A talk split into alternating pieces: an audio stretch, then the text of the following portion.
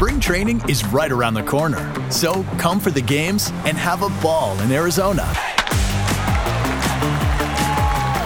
With world class resorts, unbeatable dining and nightlife, amazing scenery, and endless outdoor adventure.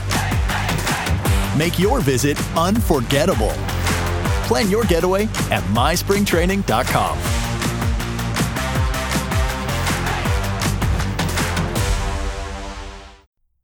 5. Tomás buscó el punto justo de la nueva grabación.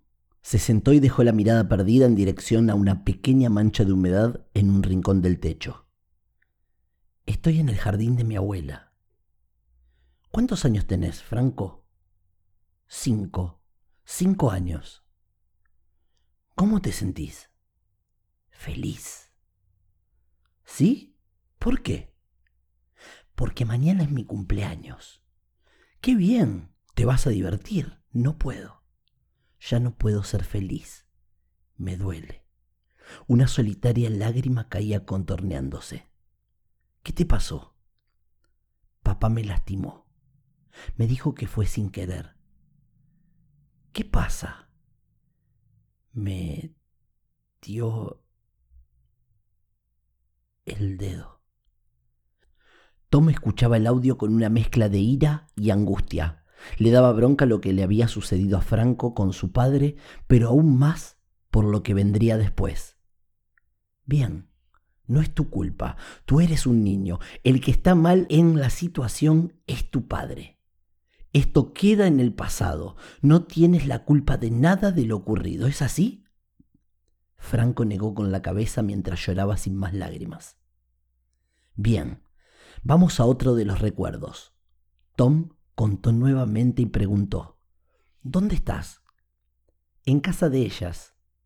Franco soltó un profundo suspiro. Había dejado la infancia, estaba ahora en la adultez. ¿Quién es ella? La señora de Herrera, pero no está en la casa. Bien. ¿Está su marido? Tom sabía que no, pero debía confirmarlo. No, me aseguré que no volviera nunca. ¿Hay alguien más en la casa? Sí, la de las mejillas. Suspiró nuevamente, esta vez de manera suave. ¿Desde hace cuánto tiempo la conoces? Desde siempre, contestó con seguridad en la voz.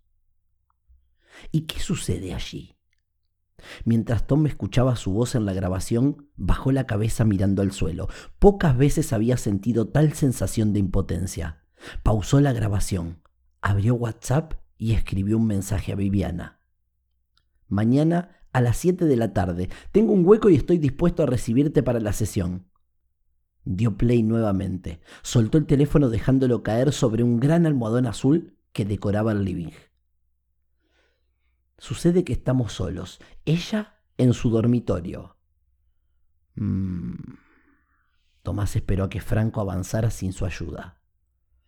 Abro lentamente la puerta. Veo la mitad de su cuerpo. Es tan frágil. Ella juega frente a una casa de muñecas. Tiene una docena de Barbies rodeándola, sentadas sobre el parquet. No entiendo. ¿Por qué está sola en la casa? Siempre lo está. El tono de voz de Franco se mostraba despreocupado. Cada día, durante una hora, ella queda sola en la casa hasta que llega Nora. Nora, pensó Tom. ¿Y tiene llave? Sí, hace mucho que ella me dejó entrar en su vida, desde que enviudó. ¿Y qué haces? La saludo le pido un abrazo, quiero sentirla contra mi pecho. Lo hace, desconfía, lo percibo, es tan suave.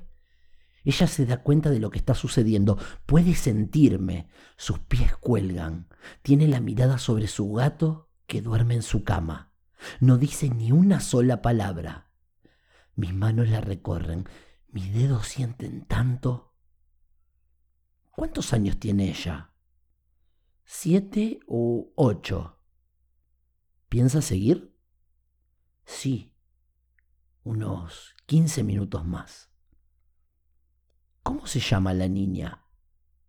Él pausó la grabación. Regresión, una novela de Bruno Traversa basada en casos reales.